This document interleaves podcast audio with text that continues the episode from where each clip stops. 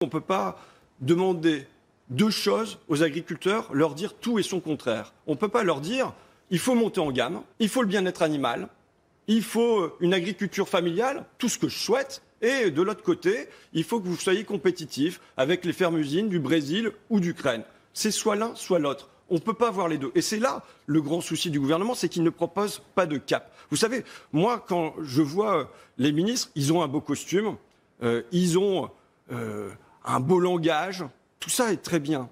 Mais malgré tout, ils n'assurent pas de stabilité pour le pays aujourd'hui.